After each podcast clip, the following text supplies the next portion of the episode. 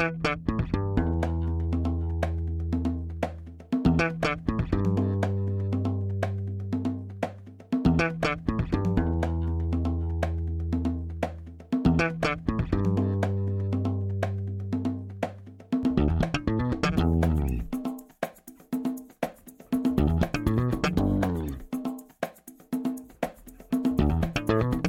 Este é o Tapa da Mão Invisível, podcast destinado àqueles que querem ouvir ideias que abalam sociedades e que não são ditas na mídia tradicional. Bem-vindo, Paulo Fux. Tudo certo, Júlio? Tudo certo, cara. Como está a nossa querida Porto Alegre? Ah, isso é chato já, né? Ninguém quer saber de Porto Alegre. A gente tem 20 e poucos por cento dos nossos ouvintes só do Rio Grande do Sul. O resto tá nem aí pra Porto Alegre. Ninguém se importa com Porto Alegre. E nem dos que moram no Rio Grande do Sul, a maioria não quer saber de Porto Alegre. Então, acho que gente... Vamos focar.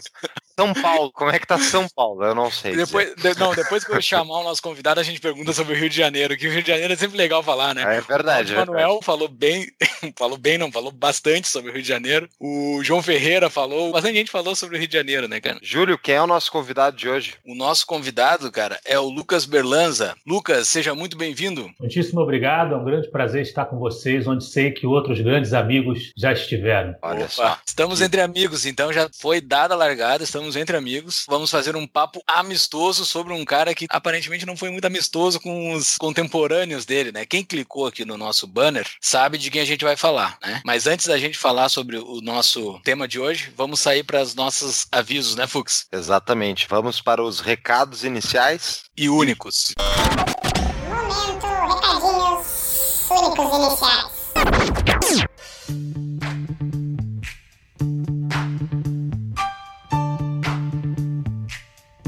Júlio, a gente está gravando, então nossos recados são gravados após a gravação, então terminamos o episódio sobre Lacerda. Logo mais, você que está ouvindo vai ouvir a história brasileira do ano de 2020. Está frisado na história brasileira dos anos 30, 50, 60. O Brasil é a mesma coisa desde sempre com personagens diferentes, né? Então, Esse loop infinito de tragédia e desgraça. O que é bom, né? Porque daí tu já sabe o que pode esperar nos próximos anos. Não fique nervoso, o Brasil não vai acabar. Vai é exato, pessoal. isso aqui. Nos próximos anos vai vir um golpe militar, é só isso. É. ah, barbaridade. Mas então, fora desse personagem histórico que foi o Lacerda, vamos discutir então o que, que a gente pode fazer para nos prevenir, né? Nós, Júlio, é a gente pode captar patrocínio para o nosso podcast, porque a gente acha que é importante divulgar as ideias, inclusive não só patrocinar, como também vocês devem nos ajudar a espalhar o tapa da mão invisível. Então deem o tapa de presente para seu amigo. sem violência, pessoal, sem violência. Figurativo, né, pessoal? É, compartilhe os episódios. Exato. E para nos ajudar materialmente, diretamente, entre no nosso Apoia-se no site apoia.se barra tapa da mão invisível. Lá tem todas as formas que você pode contribuir e nos ajudar a atingir a nossa meta. Espero que quando esse episódio for ao ar, Fux, nós já tenhamos atingido a nossa meta de R$ 1.200 para divulgar o episódio de hoje já no YouTube. Se a gente não tiver alcançado, a gente vai estar tá quase, eu acho. Então vai lá, entra, nos ajude a alcançar essa meta e se tiver alcançado, vai ter a próxima meta que a gente tem lá também. E tem uma coisa nova no nosso site que é a gente agora está publicando artigos aprovados de ouvintes que quiserem contribuir com tapas. Artigos sujeitos à aprovação, né, Júlio? Não é qualquer exato, artigo. Exato. É. Aparecer algum artigo aqui do pessoal, a gente não vai publicar. Depende. Se for um artigo crítico do pessoal, a gente vai publicar. Exato. Ou se tiver, porque o pessoal tem a letrinha aquela liberdade, né? Vai que, vai que suja. Tipo um artigo do PCO. Tem uns ah. artigos do PCO que dá pra aproveitar, hein? É tá, verdade. mas assim, se aparecer um artigo bacana bacana, mandem um artigo para nós, quer divulgar, a gente tem a nossa rede, toda a nossa rede vai receber o seu artigo. Entre no nosso site, tapadomainvisível.com.br barra artigo, lá em cima vai estar tá o formuláriozinho para mandar o seu artigo. Fora isso, lembrando de vocês entrarem pelos nossos links que tem no site do Tapa, tanto para os patrocínios, para a gente saber que vocês estão consumindo os produtos indicados pelo Tapa, que daí a gente pode cobrar mais, os nossos patrocinadores, que vocês Exato. ajudam o Tapa. E a outra coisa é para os links da Amazon. Sempre que forem comprar livros ou qualquer item pela Amazon, entre pelos links do Tapa para marcar também para Amazon que eles dão um rebatezinho para quem compra livros pelos links que a gente promove. tapadomainvisível.com.br barra episódios e na nossa livraria também. Tem os livros que nós indicamos, os principais livros que nós indicamos, tapadomainvisível.com.br barra livraria e principalmente, assim, caso não possa fazer uma contribuição no momento e queira somente receber avisos de que tem novos episódios ou novidades do Tapa da Mão Invisível, entre nos nossos canais do WhatsApp ou Telegram. Tudo isso que a gente falou aqui está no nosso site, tapadamãoinvisível.com.br. Lá tem tudo como ficar sabendo de novos episódios, entrar em contato, fazer um apoio, comprar livros e descobrir novas formas de defender a liberdade. Sensacional, pessoal. Obrigado para quem apoia. Boa sorte para nós que vivemos no Brasil para não ver mais episódios que nem os que a gente escreve no episódio que a gente volta agora. Antes de entrarmos, então, por que, que é importante esse personagem histórico brasileiro que foi o Carlos Lacerda? Vamos para o currículo do nosso convidado, Júlio. Vamos para o currículo. Quem é Lucas Berlanza? Jornalista formado pela Universidade Federal do Rio de Janeiro, é diretor-presidente do Instituto Liberal, editor do Boletim da Liberdade e autor dos livros Lacerda, A Virtude da Polêmica e Guia Bibliográfico da Nova Direita. 39 livros para compreender o fenômeno brasileiro. Que tal? Cara, temos o cara aqui para a gente falar sobre direita, né? Porque a gente já falou sobre direita com o Pondé nos últimos episódios, que foi bastante interessante, a gente deu uma esmiuçada. Tá aí alguém para falar sobre a direita, mas para falar sobre a direita, ele estudou bastante o cara que talvez seja o cerne da direita brasileira, a esquecida direita brasileira. Antes, eu quero só ressaltar que eu dei ideia desse episódio que eu não vi do teu livro, porque a minha impressão era o seguinte: tudo que me ensinaram no colégio, em aulas de história, tudo não, 90% que me ensinaram no colégio, nas aulas de história, estão completamente deturpados por um, um, esquerdismo crônico, assim. Então, depois que eu saí do colégio e comecei a aprender, enfim, outras visões, né, eu comecei a pensar sobre o que tudo que eu tinha aprendido no colégio se estava errado, né, em relação à história. E o Carlos Lacerda, eu me lembro que todos os meus professores de história odiavam o Carlos Lacerda. Odiavam ele. Especialmente porque ele odiava o Getúlio Vargas. E como eu passei a odiar o Getúlio Vargas como figura histórica, eu pensei, mas será que o Carlos Lacerda era dos nossos? Então, isso é uma das razões que eu acho que é muito importante a gente entender o Carlos Lacerda. Mas vamos lá, por que que tu achas que é importante estudar esse homem, Lucas? Bom, primeiro, falando a respeito do Rio de Janeiro, né? Na verdade, eu acho que eu serei o que menos falará, porque eu não sei como está o Rio de Janeiro. Eu não saio de casa nesse momento. Então, ah, mas uma bem, vítima bem da quarentena. isolado. Eu não sei porque eu tenho comorbidade, então eu estou em casa. Eu nem sei o que está acontecendo lá fora. Né? Eu sei pelas notícias que tem aglomeração, enfim, que é um momento difícil para todo mundo, mas a cidade continua linda, né? Como diz o o ditado. Sobre o Carlos Lacerda, a importância de estudar o Carlos Lacerda. Na verdade, eu tenho uma experiência parecida com a sua. Eu também no colégio, as únicas menções que se fazem a Carlos Lacerda nas escolas, no material didático tradicional, quando são feitas, porque há aqueles que simplesmente negligenciam o papel do Lacerda na história republicana, são a respeito da oposição que ele fez a Vargas e do atentado que ele sofreu em Toneleiros, na sua residência, próxima à sua residência, que foi realmente um fato que mudou a história do Brasil, levou ali aquela semana trágica, aqueles dias trágicos que chegaram ao seu clímax com o suicídio do Getúlio, e a participação dele no famigerado golpe de 64. É tudo que se diz a respeito do Lacerda nas escolas, como se a isso se resumisse a atuação dele naquele período republicano da chamada República de 46. Desde os tempos do colégio, me inquietava aquela quantidade de elogios a Getúlio Vargas, dos materiais didáticos e por parte dos professores, e também as, as abordagens abordagens que foram feitas a respeito da ideologia da esquerda, do socialismo. Eu sempre fui hostil a essa linha de pensamento. E tive o mesmo questionamento que você.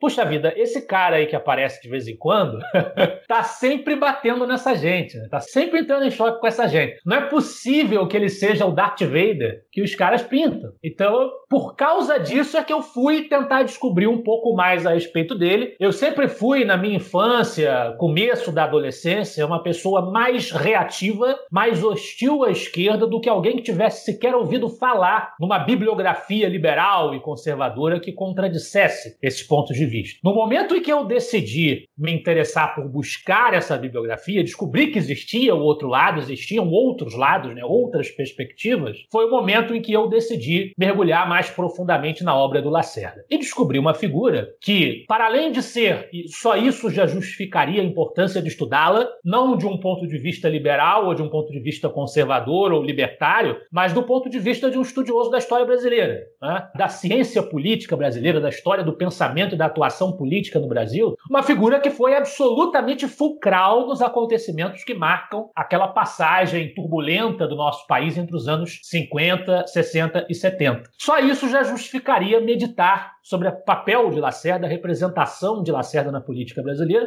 pela influência que ele teve em praticamente todos os acontecimentos daquele período. Ele foi a grande liderança popular carismática, digamos assim, do principal partido de oposição daquela época, que era o UDN, e que teve papel central em todos os acontecimentos. Então, só isso já justificaria conhecê-lo. Aprofundando-me no conteúdo que existia a respeito de Lacerda, nas obras por ele escritas, nos trabalhos desenvolvidos a respeito dele, eu percebi também uma figura que tinha as suas contradições, tinha os seus defeitos, como todos, todos os pensadores e atores sociais têm as suas imperfeições, os seus tropeços, mas era uma figura que era realmente grande, uma figura que tinha ideias que sobretudo considerando-se o contexto da época em que atuava, seriam as mais próximas àquelas que hoje eu defendo, né? e muitos dos meus colegas de. Eu não tenho problema nenhum com essa palavra, né? colegas de militância, né? de, de ativismo, é, cada um a seu modo, a gente faz militância e faz ativismo com as ideias que nós hoje defendemos. Então, o fato de ser uma referência que tem uma profundidade teórica mais próxima àquilo que nós hoje pensamos, que foi decisiva na sua atuação pública no Brasil, um país em que as ideias liberais são mais fortes do que muitas vezes os liberais reconhecem, mas tem um monte de dificuldades para enfrentar e sempre lidam com uma, um substrato cultural antiliberal, positivista e de diversos outros adornos ideológicos de que ele se reveste, patrimonialista, além de ser uma figura decisiva na atuação pública nesse contexto, defender as nossas ideias. Ele também conseguiu fazer isso amealhando um séquito, no sentido de amealhar um conjunto de admiradores, gerar um movimento em torno da sua figura e da sua plataforma, o que muitas vezes os nossos políticos liberais na nossa história não conseguiram. Então, acho que esses três motivos seriam os mais chamativos para ser importante estudar um pouco mais a respeito de Carlos Lacerda. Interessante. Nós temos que defender a escolha do personagem para o episódio, porque as pessoas que viram o nosso banner ali e clicaram, talvez não saibam quem é o Carlos Lacerda, né? Eu também sei muito pouco, a minha história é semelhante à de vocês, eu não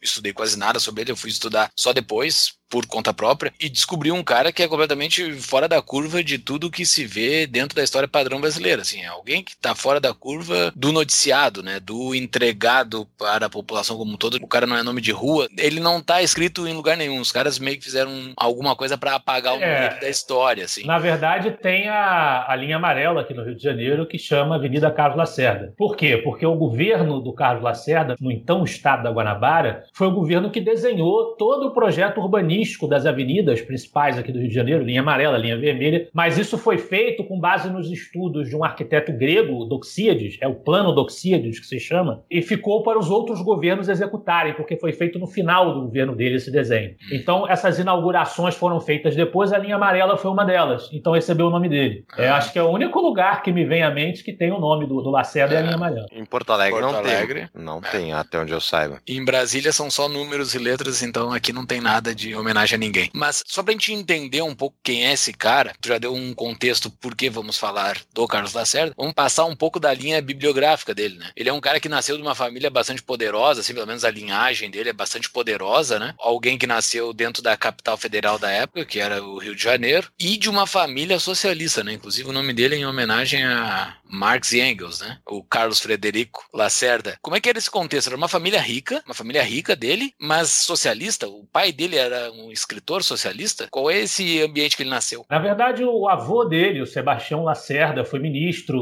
do STF, ele foi uma autoridade do judiciário e ele era abolicionista e republicano. Viveu ali já na turbulência política do final do século XIX, das últimas décadas do século XIX, ele era abolicionista e republicano. E os tios do Lacerda eram comunistas, militantes ligados diretamente ao Partido Comunista. Uma observação importante de ser feita é que, apesar de o Lacerda ter se tornado um militante comunista na juventude, ele nunca foi formalmente inscrito na legenda do Partido Comunista Brasileiro. Ele militava a favor, mas ele não era formalmente inscrito. Os tios eram agentes do Partido Comunista. E o pai, o Maurício de Lacerda, foi um tribuno muito importante da República Velha, um tribuno de oposição às oligarquias da República Velha, que se inspirava vagamente naquilo que na época se chamava de socialismo, mas não propriamente no marxismo, no socialismo científico. Ele defendia legislações trabalhistas, era um socialista utópico, por assim dizer. Né? Então, é, ele não era propriamente um marxista. Eu acho importante essa definição só, o socialista utópico é a definição que eles se dão, né? Mas no final das contas, Não, é não- tudo utópico. É não é a definição pra quem que não sabe. Não, não. É, É, a definição que o Marx deu aí. Isso, que ele se chamava de científico e os outros eram os utópicos, né?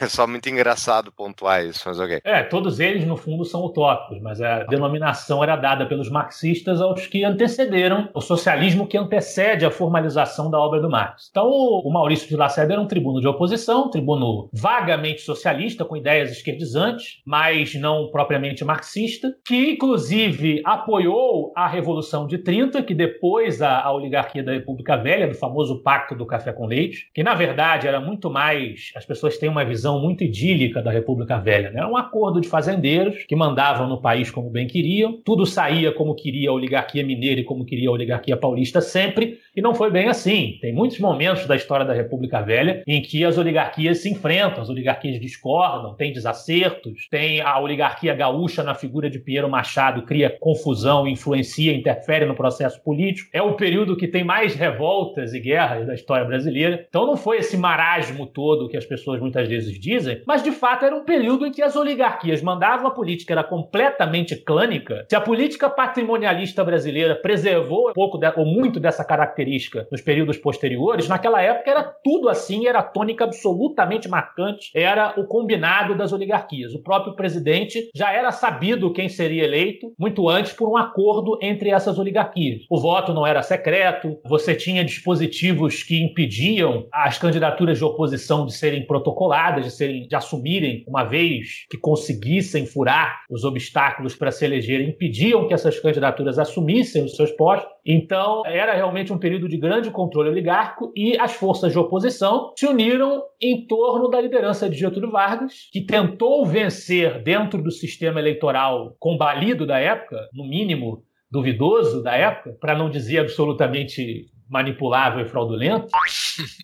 Fracassaram, como já era sabido que fracassariam, e recorreram à revolta. O Maurício de Lacerda, o pai do Carlos, apoia essa revolução, que é vista por muita gente naquele momento, inclusive pelo próprio Carlos, ainda jovem, como uma nota de esperança na história brasileira. A agenda do voto secreto, a agenda da reforma eleitoral finalmente iria acontecer, nós superaríamos as oligarquias. Quando na prática o que se deu foi que se substituiu a oligarquia da República Velha pela oligarquia centralizadora do Estado Novo, a oligarquia centralizadora do varguismo. Então a família do Lacerda era isso, é, viveu nesse contexto, o contexto de, de uma república oligárquica, em que as ideias socialistas começavam a ganhar o seu espaço no Brasil. Por algum tempo o anarquismo era mais forte. Por anarquismo, eu não me refiro naturalmente ao anarquismo de mercado dos nossos amigos anarcocapitalistas contemporâneos, me refiro ao anarcocomunismo, anarquismo de Bakunin e companhia. Né? Era, era mais forte no Brasil por um certo período do que o comunismo. Ali, em 1922, o Partido Comunista se formaliza e aí o comunismo ganha é, o protagonismo no concerto da esquerda brasileira. Que loucura, tu comentou uma frase agora de que havia uma luta pelo poder entre as oligarquias que eventualmente se culminou numa centralização maior de poder. Pá, daria fazer um episódio só fazendo paralelo com a política atual. A briga é sempre por quem é que vai sentar no trono de Brasília e vai distribuir os recursos entre os amigos.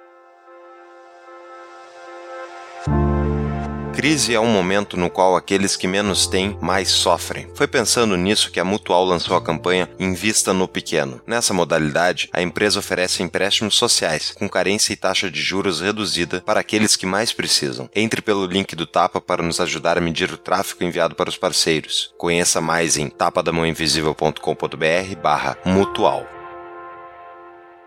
Agora, o Carlos tem essa origem. A partir de que momento que ele passa a ter. Bom, primeiro ele era um comunista mesmo? Ele se declarava comunista? Sim. E quando é que houve a ruptura, então, dessa ideia na cabeça dele? Então, já em plena ditadura, a ditadura do Estado Novo, a gente gosta de lançar todos os torpedos contra o regime militar dos anos 60, 70 e 80, mas a ditadura Vargas foi essencialmente pior em todos os aspectos que se analisem. Em plena ditadura do Estado Novo, Vargas investia maciçamente em propaganda, nós estávamos vivendo o auge dos regimes totalitários europeus também, o auge lá, a ascensão da União Soviética sob Stalin. Então nós tínhamos um incremento da atenção dos governantes autoritários para os meios de propaganda de massa. E o Vargas prestou atenção a isso investiu na propaganda e resolveu fazer uma homenagem às realizações do seu governo. Né? E uma dessas realizações era a perseguição aos comunistas, o combate ao comunismo. Lacerda, naquela época, era repórter, trabalhava num jornal, cujo nome eu sempre esqueço.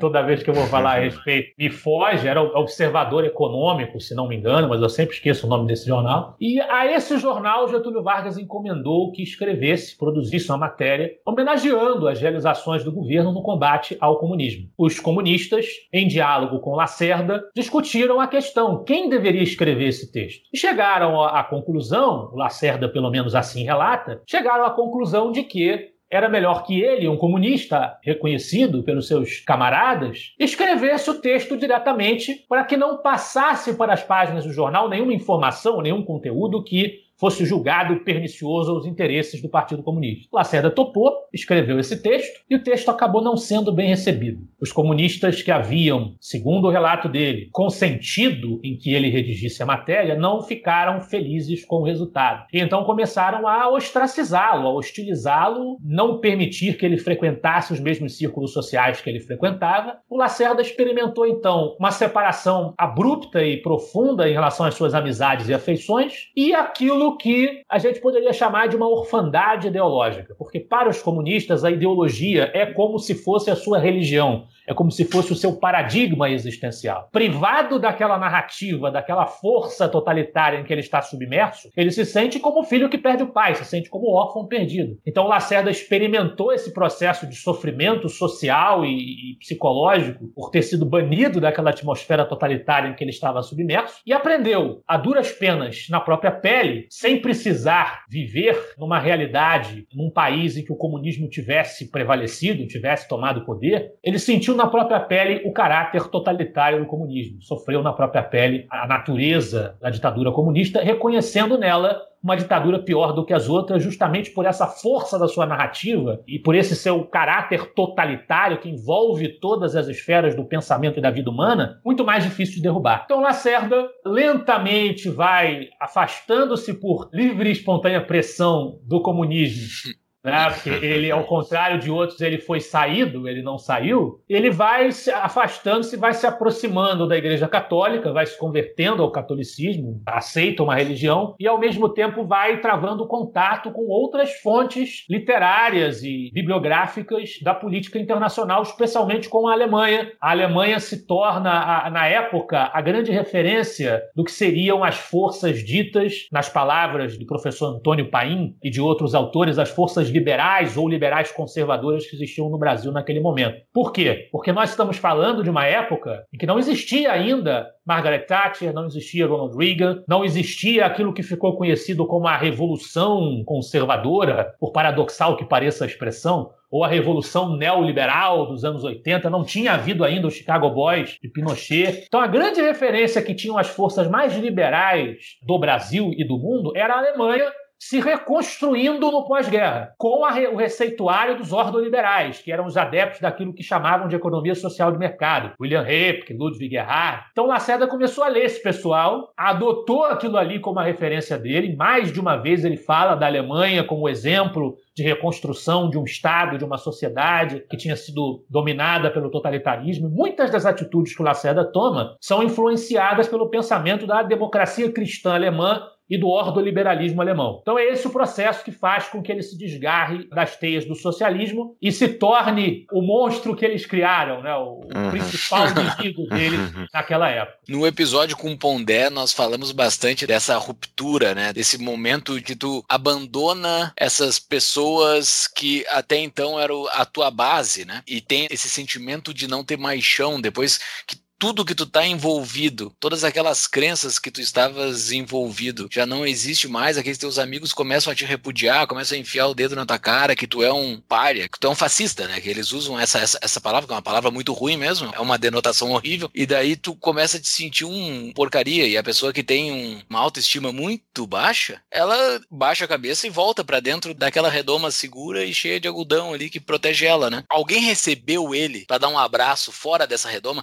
ele tinha algum mestre dentro do Brasil, ele só estava se alimentando com livros. Tinha alguém aqui no Brasil, existia uma direita, algum grupo que acolhesse ele, um mestre, alguém, alguma coisa? Um mestre personificado num único indivíduo, eu não diria. O que acontece é o seguinte: você tinha grupo? ali, nós, sim, nós estamos falando de exatamente o pós-guerra, né, o final da guerra e o pós-guerra. Nesse período, as forças mais liberais que estavam colapsadas graças aos golpes do Vargas, e principalmente ao golpe de 37, que desarticulou articulou a malfadada eleição que não houve, haveria uma eleição entre o paulista, o Armando Salles de Oliveira, que era um liberal paulista, defendendo ali a democracia liberal, Plínio Salgado, representando o integralismo, e o José Américo de Souza, representando as forças da Revolução de 30. Essa eleição não aconteceu porque o Vargas deu um golpe tanto no seu correligionário quanto nos seus adversários e garantiu a sua permanência ali por mais tempo, até completarem seus 15 anos do seu famigerado regime. Depois que o regime começa começa a dar sinais de que ele não poderia permanecer, as forças mais liberais se reagrupam em torno da UDN. O Brasil não passou a ter apenas os três grandes partidos que a gente conhece, PTB, PSD e UDN, tinha partidos menores. No Rio Grande do Sul, inclusive, tinha o Partido Libertador, do Raul Pila, que defendia o parlamentarismo e era um grande aliado da UDN. Mas o maior de todos os partidos em que as ideias liberais podiam se agrupar era a UDN. E ali havia lideranças, Mangabeira, Otávio Mangabeira, principalmente, em torno das quais o Lacerda podia se organizar. Ele tinha influência também dos autores católicos, como Gustavo Corsão, na formação da fé dele, da fé católica, que foi um primeiro passo para ele se encaminhar para ideias mais à direita. E nos livros, no material de texto, o Lacerda mergulhou em Winston Churchill e mergulhou em Rui Barbosa. Rui Barbosa era, no Brasil, a referência dos liberais da UDN. Era um liberal combativo, tinha muitos defeitos também, eu até, na minha opinião pessoal, acho que o Rui Barbosa tinha mais defeitos do que o Lacerda, fez mais coisas erradas, mas era uma figura que unia a defesa das ideias do Estado de Direito, da limitação constitucional e legal do poder arbitrário dos governos e fazia isso com mais paixão, com mais combatividade no seu tempo. Então, o Rui Barbosa se tornou uma referência intelectual e teórica para aqueles liberais que se organizaram nos anos 40, 50 em torno da UDN. Eu acho que esse seria o, substrato, digamos assim, espiritual em que o Lacerda vai se apoiar quando ele rompe com as teias do comunismo. Tá, e quando é que começou, na verdade, a gente comentou até que foi a origem do primeiro embate, talvez, do Lacerda com o Vargas, foi nesse esse pedido do Vargas em relação ao que o governo estava fazendo para combater os comunistas ali, que ele foi expulso do grupinho dele como consequência desse primeiro pedido e desse patrocínio que o governo queria fazer para promover a si mesmo. Seria esse o início e o que, que sucedeu depois dos embates sucessivos do Vargas com o Lacerda? Nesse momento, nesse episódio que eu mencionei, o Lacerda, como era comunista ainda, né, a intenção dele era, ele era empregado, ele estava recebendo uma ordem do seu chefe, que recebeu a ordem do Vargas, Vargas, porque o Vargas era o dono do país, simplesmente uhum. isso. Então, ele aceitou o encargo como profissional, tentando causar o menor dano possível, segundo ele, aos comunistas, aos seus camaradas. Ali não se deu efetivamente o um embate direto dele com o Vargas. Ele cumpriu a ordem. Ele escreveu o texto, o texto era crítico aos comunistas. Só que ele tentou preservar do texto nomes de pessoas que os comunistas não queriam que fossem atacadas. Ele se incumbiu daquela tarefa para que outro não a desempenhasse e a fizesse de forma menos interessante interessante aos comunistas. Só que mesmo assim, com todo o esforço que ele diz ter feito, os comunistas não acharam suficiente. Foi isso que aconteceu. Mas como comunista, como partidário ali das ideias do Partido Comunista do Brasil, por natureza o Lacerda já era opositor ao Vargas, desde aquela época. Os comunistas eram perseguidos pela ditadura. Eles eram alvo direto da ditadura do Getúlio. Getúlio ele conseguiu concretizar sua ditadura justamente alegando que as forças opositoras totalitárias, tanto os integralistas, que no começo ele paparica, depois ele descarta, quanto os comunistas estavam se enfrentando, havia desordem no país e era preciso manter a ordem através de uma ditadura. Então ali, desde essa ocasião, desde esse período histórico, o Lacerda já enfrenta o Getúlio. O único momento em que a gente pode dizer que os dois estiveram do mesmo lado, por assim dizer, é quando o Lacerda é muito jovem, adolescente, né? E vê a Revolução de 30 acontecer. Ali o pai dele estava a favor, estava todo mundo ali a favor, e tinha esperança que aquela revolução fosse democratizar o país e fazer ruírem os edifícios oligárquicos. Coisa que na prática não aconteceu, houve apenas uma substituição da natureza dessa oligarquia. Então, desde ali, o Lacerda já é inimigo do Vargas. A fase áurea da oposição entre os dois se dá quando o Lacerda, já convertido ao UDN, já convertido às ideias que o consagrariam, foi um processo que eu explico no meu livro, inclusive, não dá para a gente falar tudo em detalhes aqui, mas uhum. foi um processo gradual de conversão do pensamento do Lacerda. Ele passa primeiro por uma certa simpatia por um socialismo trabalhista à la Harold Lask, na Inglaterra, né, uma coisa mais defende a intervenção mais forte na economia, mas a democracia formalmente. Depois ele acaba aderindo às ideias do Eugênio Goudin, que era o grande liberal econômico da época, defende aquelas coisas que a gente está cansado de dizer, liberdade econômica é necessária para que haja é, né, a liberdade política, etc, etc. Tudo que o Estado puder deixar a sociedade fazer, ele deve deixar que a sociedade faça, ele não deve se ocupar disso. Aquele discurso todo estava na boca do Lacerda, no texto do Lacerda, na para mostrar mais uma vez a importância de estudá-lo. Então, ali, nessa fase áurea, quando ele já está com a UDN, o Lacerda, desde a Constituinte de 46, quando as forças que pertenceram à ditadura permanecem no poder, permanecem com seus cargos, né, permanecem tocando a máquina pública, participam da Constituinte, o Lacerda já está enfrentando Vargas. A ideia do Lacerda é mais ou menos a seguinte: e isso eu considero, modéstia à parte, a maior originalidade do meu livro é destacar essa parte do pensamento do Lacerda que eu chamo de tese da ditadura incompletamente interrompida. Que é simplesmente o seguinte: ele faz uma comparação mais uma vez com a Alemanha. A Alemanha que é a referência dos caras na época. Puxa vida, na Alemanha houve uma desnazificação da sociedade. Os nazistas foram julgados, foram presos, afastados do poder. Hitler se matou, estava fora do jogo. Houve uma ocupação militar estrangeira para antes que houvesse eleições, e aí sim se tornou possível a eleição da democracia cristã que reergueu a Alemanha. Imaginem aqueles que nos ouvem, nos assistem, imaginem que Hitler tivesse sobrevivido, fosse tirar férias numa fazenda, não aconteceu nada com ele, nem com os nazistas. Simplesmente eles dizem: olha, para ficar bem na fita, vamos fazer uma democracia aqui. Aí, Aí os nazistas participam da Constituição, os nazistas dominam os dois maiores partidos do país, né? controlam a máquina eleitoral, controlam com poder econômico a distribuição das células de voto, controlam o Banco da Alemanha, no caso, né? não seria o Banco do Brasil, comandam a política nacional, permanece o Hitler na fazenda, cinco anos depois o Hitler volta ao poder.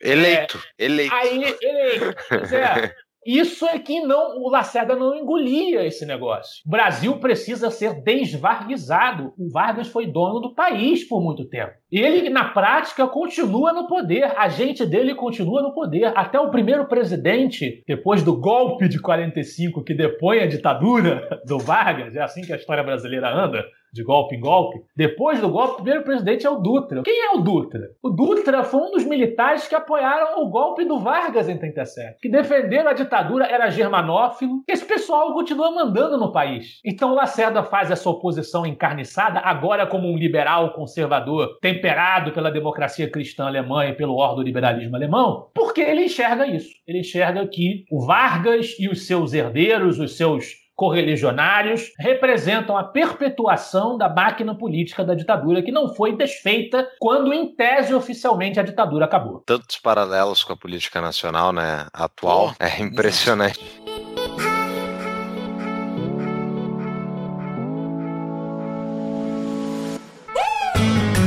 Conheça o curso da CapTable para Investimentos 4.0, um curso online inédito para quem busca as melhores rentabilidades do mercado. Alguns dos tópicos do curso: o que são e como funciona o crowdfunding de investimentos e empréstimos P2P, quais os tipos de investimentos e como analisar cada oportunidade antes de investir. Além disso, um módulo focado no mundo das startups e como funcionam os investimentos em negócios disruptivos. Tudo isso e muito mais. Entre pelo link do Tapa para nos ajudar a medir o tráfego enviado para os parceiros. Conheça mais em tapadamãoinvisível.com.br barra cap. C de capacidade, A de aula, P de patrocínio.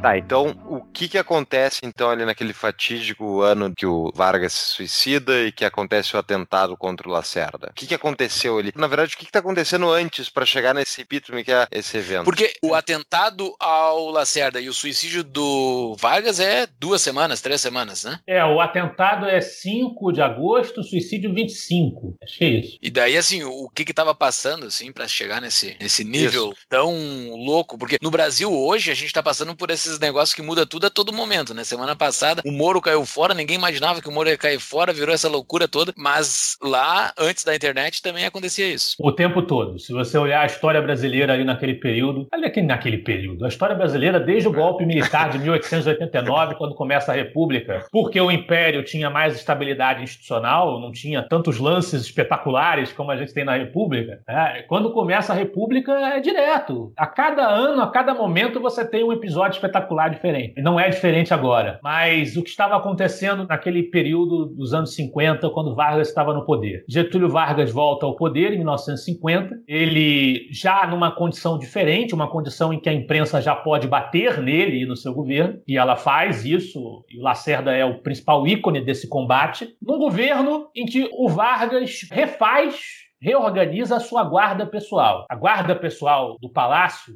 a guarda pessoal do presidente, era ilegal. Era uma criação da ditadura do Getúlio no Estado Novo que ele refaz no seu governo constitucional, embora a ditadura também fosse constitucional, né, no seu governo eleito, a ditadura era, era uma constituição que dizia assim: todo o poder ao presidente.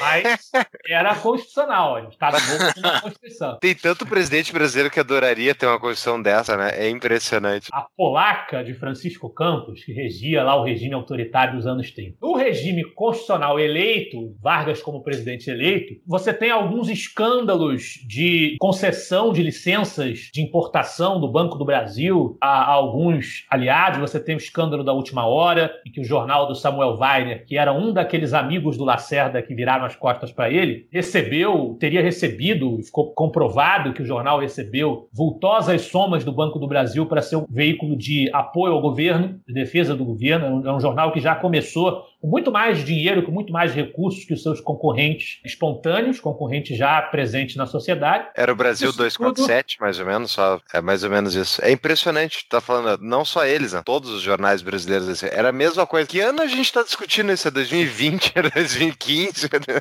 não dá para entender. Não, isso aí eu tava lendo esses dias, estou lendo, também preparando um próximo livro, episódios da vida de Rodrigues Alves, presidente, 1904, Revolta da Vacina, e eu comparo com coisas que eu tô vendo vendo agora é muito igual, muito igual. 1904, isso é 50 anos antes do, do suicídio do Vargas, desse episódio que a gente está discutindo aqui. Mas voltando a 1954, a gente teve isso, esses escândalos da última hora, escândalo de concessão de licença de importação, tem as políticas do próprio Vargas, do seu ministro do Trabalho, João Goulart, falando em majorar salários em níveis escalafobéticos que iam destruir a economia, entre outras sandices que aconteceram naquele período, até que essa guarda pessoal ilegal legal do presidente, que não era permitida pela Constituição, mas ele mantinha. Essa guarda pessoal, o seu chefe, Gregório Fortunato, discute-se até hoje quem foi mandante, se houve mandante, porque o caso não ficou tão bem esclarecido, mas esta guarda pessoal ordena na figura do Gregório o atentado contra o Lacerda. Lacerda, naquela época, já tinha receios pela sua vida, já havia ocorrido outras tentativas, inclusive uma em Paquetá, e havia um grupo de majores, de oficiais da aeronáutica, que voluntariamente iam nos eventos. Um deles era o Rubem Vaz, iam nos eventos assistir os comícios do Lacerda e também tentar trazer uma proteção a mais ao Lacerda, porque eles achavam que o, com pessoas da, das Forças Armadas ali presentes, né, haveria menos risco de alguém tentar uma gracinha, atentar contra a vida do Lacerda. Mesmo assim, houve tentativa em Paquetá e houve a tentativa na Rua Toneleiros, perto da residência dele, quando o Lacerda voltava junto com o Rubem Vaz de um evento que acabou vitimando o Major. O Major não sobreviveu e isso se tornou um motivo de forte preocupação dentro das Forças Armadas. E aqui é importante a gente ressaltar que a gente está falando de um Brasil que vinha de um período longo de ditadura em que as lideranças civis foram desvitalizadas, foram enfraquecidas, muita gente foi tirada do mapa. Então, as grandes figuras das Forças Armadas, os líderes das revoluções tenentistas dos anos 20, eram a referência moral da sociedade, digamos assim, eram as lideranças que estavam à testa. E as instituições eram muito frágeis, instituições fabricadas pela mesma elite política que pertencia à ditadura. Então, gostemos ou não, o fato é que todos os acontecimentos e todas as situações, todas as sucessões presidenciais tinham envolvimento direto dos militares. Tudo ali tinha um, um, golpe ou uma espécie de atuação dos militares, como se eles fossem um poder moderador, por detrás. Os militares estarem irritados não é algo que nenhum governante vai querer naquela época. E era isso que estava acontecendo. O brigadeiro Eduardo Gomes, a grande liderança da UDN, capitaneava ali a indignação com o assassinato do major, pressionando por investigações. Instala-se uma investigação nas próprias Forças Armadas, no que ficou conhecido como República do Galeão, e a situação do Vargas fica insustentável. Tipo a República de Curitiba, assim? É, só conduzida ali por militares. Mas qual era a relação do Vargas com a, as forças? Porque, assim, pelo jeito era a aeronáutica que tinha uma relação mais próxima com o Lacerda, né? O, o exército era mais próximo do Vargas, era isso? Tinha sim, essa... mas, sim mas, mas tudo dividido. Não dá para Tinha apoio que... em tudo, é. assim. Sim, sim. Mas por que mandar matar ele? Qual é a razão que provocou tanta revolta? Matar o Lacerda? Isso. O Lacerda era um grande inimigo do, do, Getúlio. Ele sabia como ninguém no Brasil usar o rádio, usar a televisão. Os donos dos grandes jornais davam espaço ao Lacerda para falar. Isso é interessante porque o Lacerda, nessa época, vamos, vamos dizer o que, que era o Lacerda nessa época. Era um jornalista. Era filiado ao DN, mas era um jornalista. Ele não tinha cargo eletivo, ele não era deputado, ele não era nada na política, ele era um jornalista. É claro que naquele momento, ser jornalista era também, em muitos sentidos, e num sentido weberiano, continua sendo até hoje, é ser político. Mas naquele momento ainda mais. Mas ele não tinha cargo eletivo, ele não era governador, deputado, vereador, nada. Ele era um homem comunicador. E nunca tinha sido. Tinha sido Até então. vereador, então. tinha sido vereador por um ano. Ah, tá. Ele renunciou ao cargo porque havia uma lei na época que diminuiu os poderes da Câmara de Vereadores de fiscalização da Prefeitura do Rio de Janeiro, que é o Distrito Federal. O Lacerda disse: se essa lei for aprovada,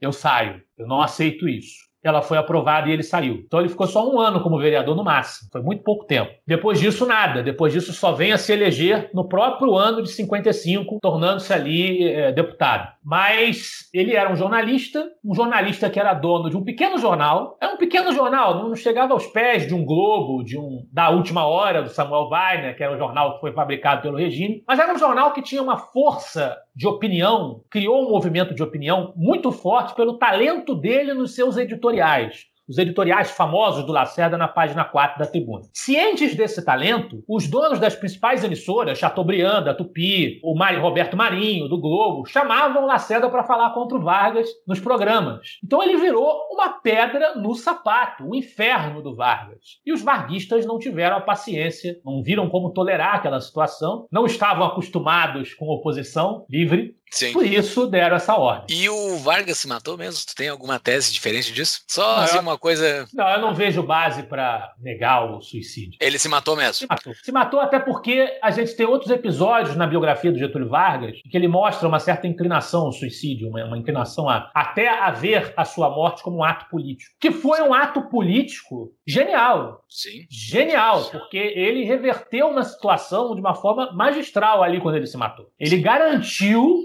ele garantiu que os seus permaneceriam no poder. Não, e garantiu que o Brasil continuaria a adorar a figura dele como alguém que morreu pela nação. Um absurdo, um absurdo. Ele tá no poder até hoje, hoje cara. Até, hoje. ele tá no poder. Bom, o Lula, a grande figura para o Lula, que ele busca emular, é o Getúlio Vargas. E não é à toa, o cara saiu do governo e voltou. O que é interessante, porque o Lula, quando era apenas um líder sindical, ele pregava um discurso sindicalista anti-varguista. Ele dizia que o Vargas tutelava os sindicatos, os sindicatos precisam ser mais livres. Quando ele chega no poder, ele começa a render loas a Vargas. Aí, aí até Paparico Brizola, que também era inimigo dele antes, quer dizer. É tudo vale, Sim, vale tudo. E daí o próximo presidente eleito era alguém ungido pelo Vargas, né? O JK. Aqui o Lacerda é, a gente também... tem o Café Filho que assume, que era o vice do Vargas, ele assume uh -huh. transição. É, o próximo até, eleito, né? A próxima eleição Até é o governo que o, o, Eugênio Gudan é ministro. Ah, tem isso ainda no meio do caminho. É, no governo do Café, o Eugênio Gudan foi ministro, comandou a economia. São aqueles episódios da nossa história, são episódios em que os economistas mais liberais das suas respectivas épocas chegam ao governo. A gente tem isso, a gente tem isso na República Velha com o Campos Salles e Rodrigues Alves, a gente tem isso com Café, tem isso com Castelo, quando a gente tem Roberto Campos, Otávio Gouveia de Bulhões, até tem com Jânio Quadros, quando tem o Clemente Mariani, né? São episódios que nunca têm continuidade. Gustavo Franco no governo FHC, é, Joaquim Levi na Dilma e agora Paulo Guedes no Bolsonaro, né? Nenhum representante verdadeiramente liberal bota o economista liberal ali para arrumar a casa um pouco pra gente poder continuar sugando na teta mais uns tempos. É isso aí, é genial. Seu Brasil, seu Brasil ciclicamente representado. E tem gente que não acha importante estudar o Lacerda, tipo estudar a história de hoje. É impressionante. Por que o Lacerda não vai a presidente ali com o JK? Ele não tinha força para isso? Não. Não tinha? Ainda não. Tinha um segmento de opinião em torno dele, mas não era suficiente para ele ser um candidato, até porque naquela época dava-se muito mais importância a passagens prévias no executivo. E o Lacerda não tinha. Ele era visto por muita gente como um grande polemista, um grande destruidor, né? Mas duvidava-se da sua capacidade de construção, até que ele concorreu ao, governo da Guanabara. Ele precisava passar por uma experiência no executivo para ele conseguir se catapultar à presidência da República. E daí o JK, ele era um opositor, né? JK era um filhote da ditadura. A primeira experiência do Juscelino como administrador, prefeito de Belo Horizonte, foi nomeado, nomeado, não eleito, pelo interventor do Vargas, que era o Benedito Valadares. E ele juntou na eleição dele, que é uma eleição conturbada, tem uma série de tem golpes ali envolvidos em 55, que eu acho que a gente não vai ter tempo de contar isso já tá. Ah, tá. É, Mas, tinha anotado aqui o 55 também. Porque é uma história longa. Mas o fato é que ele juntou as pontas do PSD e do PTB, que eram os dois grandes partidos varguistas, em nome de uma campanha eleitoral que explorou no rádio, com música sensacionalista, a Carta Testamento. Então ele representava realmente a permanência do varguismo Sim. no poder. Então, saltando 55, porque 55 tem um momento interessante ali, só pincelando rápido, que teve uma tentativa de golpe que o Lacerda tava ali no meio, né? Para não deixar o JK tomar o poder, e teve, né? assumir o poder. E teve o golpe para deixar ele tomar. Meu Deus. Do lote, né? Lote, exatamente. É o golpe legalista. E daí. Depois, uh... dois presidentes ao mesmo tempo, né? O Carlos Luz, que assumiu interinamente, e o Café, que depois tentou voltar e também não deixaram. O exército atirou contra uma embarcação da Marinha? Não, não chegou a, a ter embate direto violento entre as forças. Não, uma das coisas que eu li antes desse negócio dizia que o último tiro de guerra que ocorreu dentro da Baía da Guanabara foi o exército dando um tiro contra uma embarcação da Marinha aonde estava o Lacerda. Ah, não, o cruzador Tamandaré, tá, não, não. É, é, porque não, é porque foi um incidente que não teve consequência. Ninguém morreu, ninguém se feriu. Sim, é. Exato, ninguém morreu, mas deu tiro. É. E daí depois no golpe de 64 o Lacerda, ele teve sucesso no golpe de 64? Depende do que a gente vai chamar de sucesso, né? Ele fazia parte do golpe de 64. E 64 foi um golpe, na tua opinião? 64 foi um golpe parlamentar. Foi um golpe, óbvio. Foi, ele foi uma consumação institucional de uma rebelião militar que já estava concretizada, mas foi um golpe parlamentar, porque quando o presidente do Congresso, o Auro de Morandrade, ele caça o mandato, declara a vacância do cargo do João Goulart, ele usa um dispositivo da Constituição de 46 que dizia que o presidente da República não poderia se ausentar do país sem notificar o parlamento. João Goulart não estava fora do Brasil, ele estava no Sul, e ele tinha enviado, através dos seus aliados, uma notificação da sua presença no Sul. Ele estava em voo para o Sul. Então, o Auro de Moura Andrade fingiu que não ouviu e declarou a vacância do caso. Isso é um golpe. Infringe o que diz a Constituição. E o Lacerda estava no meio, estava na articulação para que isso ocorresse? Então, na verdade, o Lacerda é muito mais uma liderança popular de oposição ao João Goulart do que um articulador das conspirações do golpe. Por uma razão muito simples. Justamente por ele ser a principal cara da oposição, ele era muito visado. Então, Lacerda ficar comandando armações, combinações e mobilizações, que, aliás, foram todas passadas para trás, porque ninguém previa que o golpe ia acontecer em 31 de março e 1 de abril. O Olímpio Mourão Filho saiu da cabeça dele é, para as ruas. Isso não foi ordenado pelo Comando Central das combinações, as pessoas não estavam querendo, os militares não estavam planejando agir naquele momento. Ele agiu desembestadamente. Então o Lacerda não participa disso. O Lacerda ele defende a deposição do Jango diante do cenário que se, que se concretiza na sociedade. Também uma história longa, mas o que a gente pode resumidamente dizer é que o presidente, num tempo de Guerra Fria, é bom a gente enfatizar isso, numa época de Guerra Fria, o presidente patrocinava a assunção de comunistas a posto-chave, inclusive em órgãos sindicais sindicais. O presidente patrocinava a agitação social de cima, estimulava a convulsão social e a, a baderna que os movimentos sindicais realizavam. O cunhado do presidente, o Brizola, pregava abertamente a subversão, falava em, em organizar grupos de 11 revolucionários. O presidente anistiou uma revolta militar de baixas patentes, militares de baixas patentes reivindicando ali uma série de mudanças, reivindicando a participação deles em processo eleitoral, a possibilidade possibilidade de eles serem vetados, eram militares brisolistas, militares politizados pela esquerda, eles fizeram uma revolta, uma rebelião, tomaram um prédio público, eles são presos, o presidente anistia essa gente, se deixa fotografar sendo saudado por eles, como se fosse o líder deles, ou o benfeitor deles, e no comício da Central, 13 de março de 64, que as esquerdas se reúnem, muitos deles ali, líderes sindicais pagos para estarem ali, transporte pago pelo governo federal. João Goulart, Brizola, fazem um discurso ali contra a democracia burguesa, essa democracia que aí está dos privilégios, a democracia que matou Vargas. Eles falam isso no discurso. E o Brizola prega abertamente do lado do presidente que a Constituição tem que ser subvertida, tem que fazer uma constituinte popular de operários, sindicalistas, Quer dizer, francas ameaças à democracia liberal, né, a ideia de uma democracia liberal, e a defesa aberta de uma república sindicalista com participação de militares amotinados que quebram a hierarquia das Forças Armadas. Numa época em que, já disse aqui, os militares estavam sempre tutelando os processos políticos, era muito sensível toda e qualquer provocação que tocasse no âmbito das Forças Armadas. Então a sociedade, numa época de Guerra Fria, nesse contexto todo, tinha todas as razões para estar com medo do que viria daquele governo de esquerda. Meu Deus. É no meio desse. É um caldeirão. É um caldeirão. Tô só pensando se será que vai dar golpe.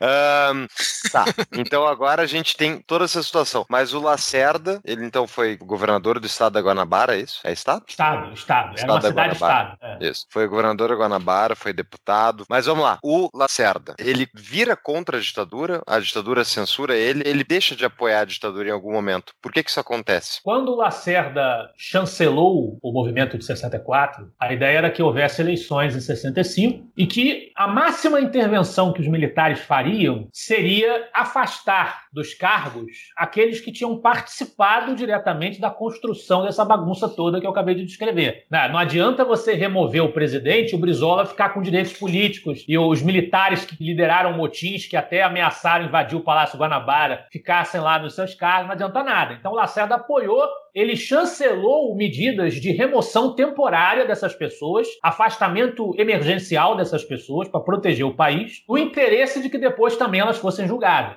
formalmente julgadas. Era isso que ele chamava de revolução. Inclusive, ele defendeu alguns, alguns nomes que levantaram até de um adversário dele na Guanabara, o Eloy Dutra, foi um dos nomes que foram caçados pelo regime. No momento em que o nome apareceu pela primeira vez, o Lacerda falou: não, esse cara ele tem ideias de esquerda, mas ele não, não é um. Não, não teve envolvido com, com tudo que aconteceu, não tem motivo para ele ser caçado, perseguido. Deixa ele em paz. Lacerda defendeu algumas dessas pessoas, inclusive o Eloy, que infelizmente, a contragosto do Lacerda, foi caçado e preso. Quando ele é solto, o Lacerda ajuda o Eloy Dutra, hospeda o Eloy Dutra, leva o Eloy Dutra para casa, enfim mesmo eles tendo sido rivais. O Lacerda apoia isso no momento emergencial, afastamento das pessoas que eram diretamente responsáveis pelo caos janguista e brisolista. Uma vez que os militares, num primeiro momento, ainda no governo Castelo, que é um presidente que tem a intenção de que o regime não se prolongue, Castelo Branco era da escola, era o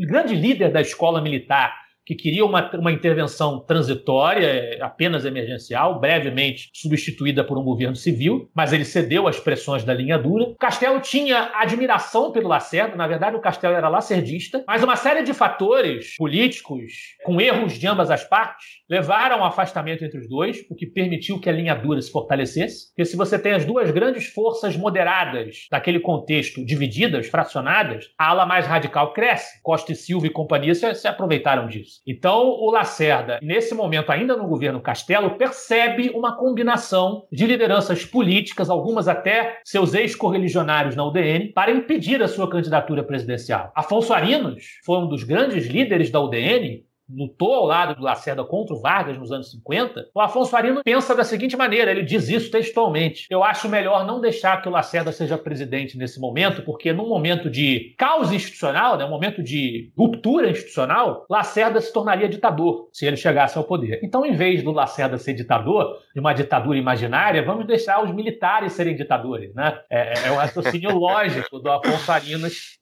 e dessas pessoas que fizeram isso. Prorrogaram o mandato do Castelo, né? E, e, o Lacerda se indignou com isso. Houve também um desentendimento na parte diplomática quando o Lacerda foi para o exterior. Lacerda foi enviado ao exterior como uma espécie de embaixador do regime de 64. E ele disse algumas coisas que os franceses não gostaram. Para encurtar a história, os franceses, o Le Monde, né, o jornal de esquerda da França, foi lá encher o saco do Lacerda. O Lacerda disse umas coisas na lata que os franceses não gostaram e o governo brasileiro, o governo Castelo, também não gostou e não deu ao Lacerda as credenciais diplomáticas para que ele continuasse a fazer a viagem representando o Brasil nos outros países. Ali foi o começo do estranhamento entre o Lacerda e o presidente da República. Mas foi, foi principalmente essa prorrogação do mandato, a percepção do Lacerda de que havia uma combinação de forças civis e militares para impedir a sua candidatura e o avanço dos atos institucionais. No AI-2, o Lacerda já vai contra o governo militar, que é interessante porque a gente tem outras figuras também de tendências liberais para os padrões brasileiros. O próprio Eugênio Goudin aplaude o AI-2,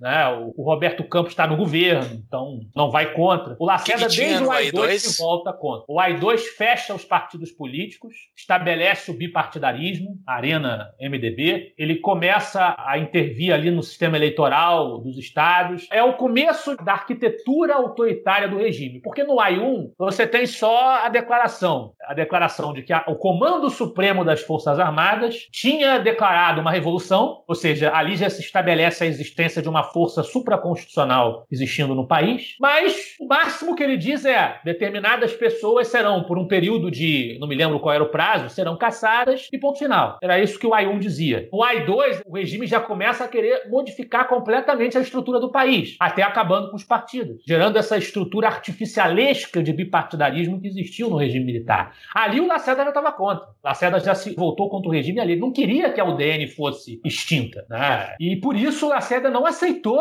se integrar a nenhum dos dois partidos, nem a Arena nem o MDB. Ele tentou formar a Frente Ampla. E daí ele tenta formar a Frente Ampla com os antigos inimigos dele. O que os seus aliados não compreenderam a ideia do Lacerda era que era preciso reunir as principais correntes civis do país para conseguir fazer frente ao que ele enxergava como sendo o avanço de uma tecnocracia militarista que permaneceria no poder por 20 anos. E o Lacerda acertou até o prazo. Ele errou por um ano, foram 21. Né? Mas, detalhe, né?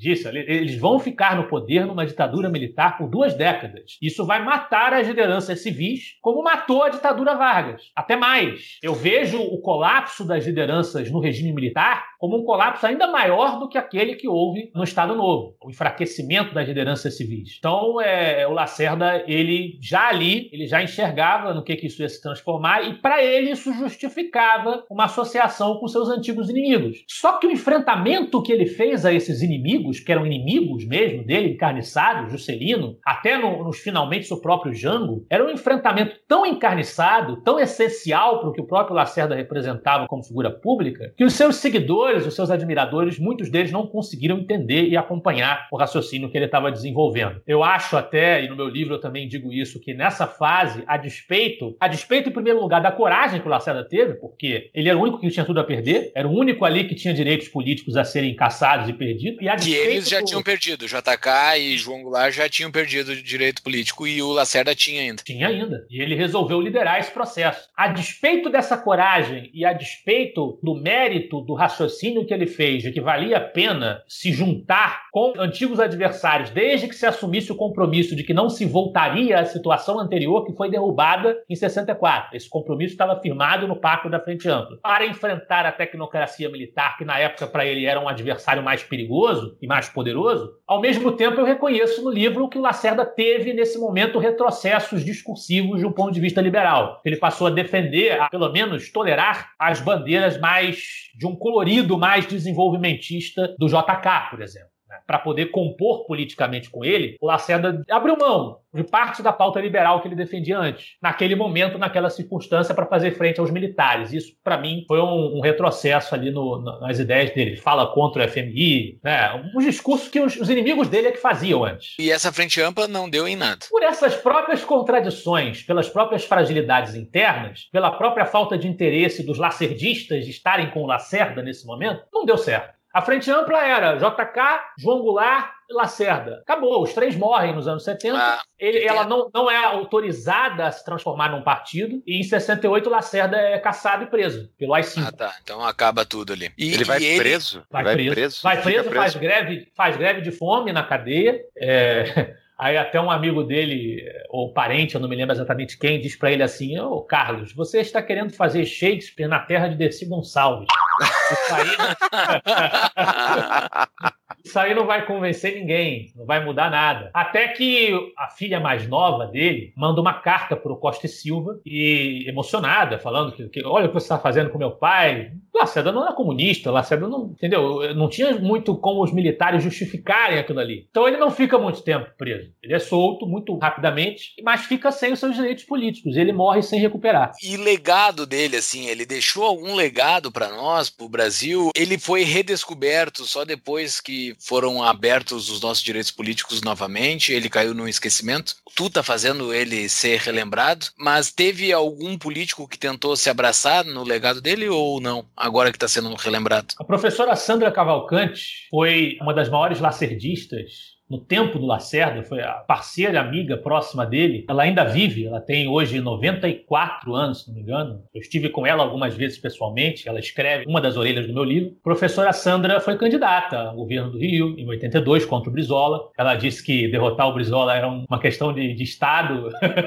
mas não conseguiu. Então eu acho que de quem veio depois, aquela que tem a maior legitimidade para se dizer herdeira do legado dele seria a professora Sandra Cavalcante, mas a carreira dela foi uma carreira longa, ela foi, ela foi deputada constituinte em 88, candidata ao governo do Rio em 82, mas não dá para dizer que ela deixou um legado em termos de corrente política no Rio de Janeiro ou, ou no país. O que a gente tem é um legado do Lacerda material, administrativo, no Rio de Janeiro. Ninguém pode negar isso. Inclusive, muito antes de eu escrever o livro, eu estive num, num táxi com um motorista que tem ideias varguistas, aquela coisa do petróleo é nosso e, e etc e tal.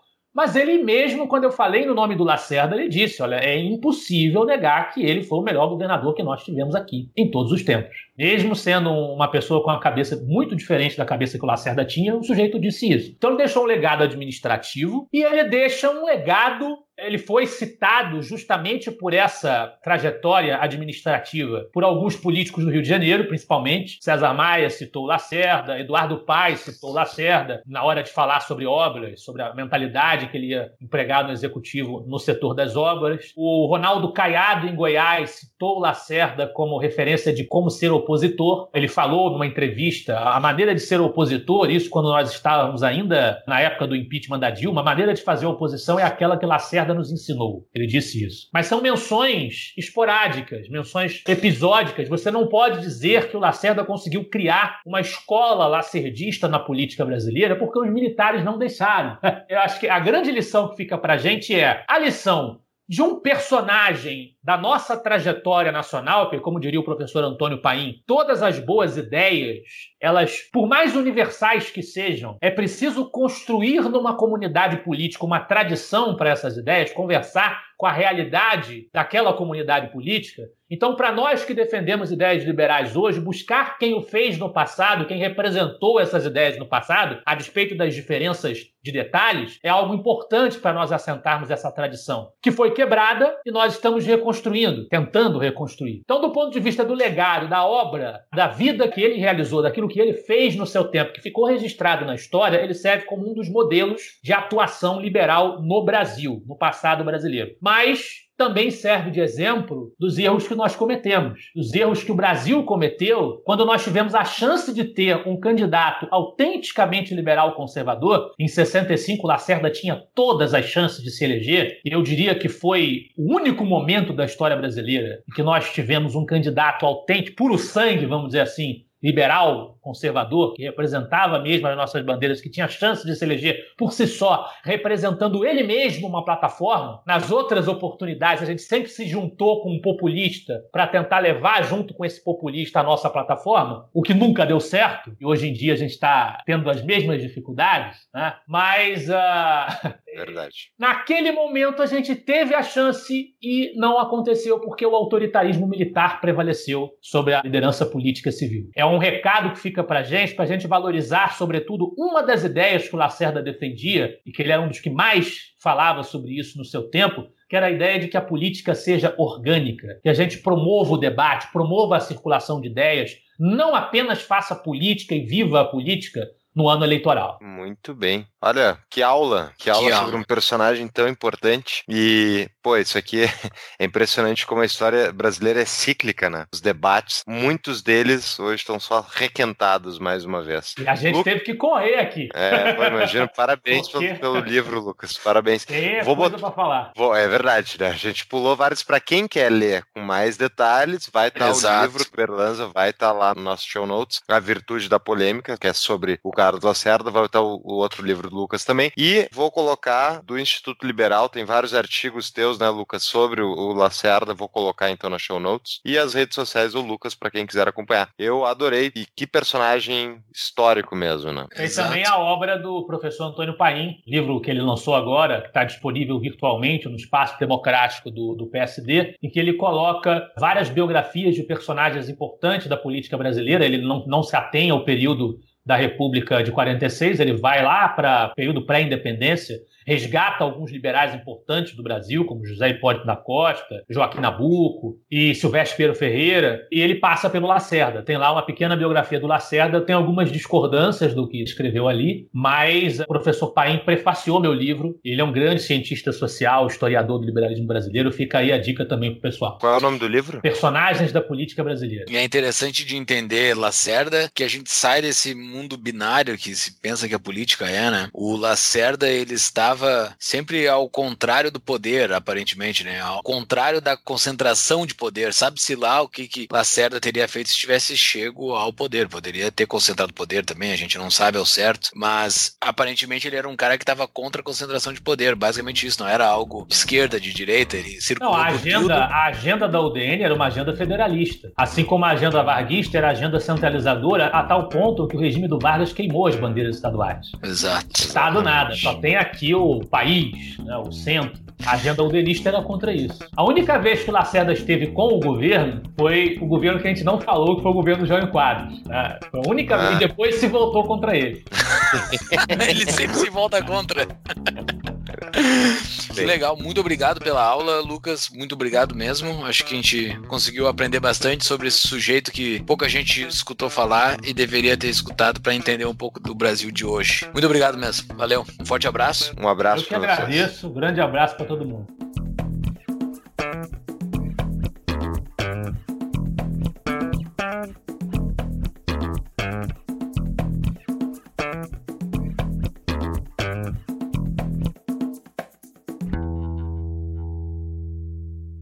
Quem quer nos apoiar, então, primeiramente, a coisa mais importante é entrar no nosso Apoia-se. Entre no Apoia-se do Tapa.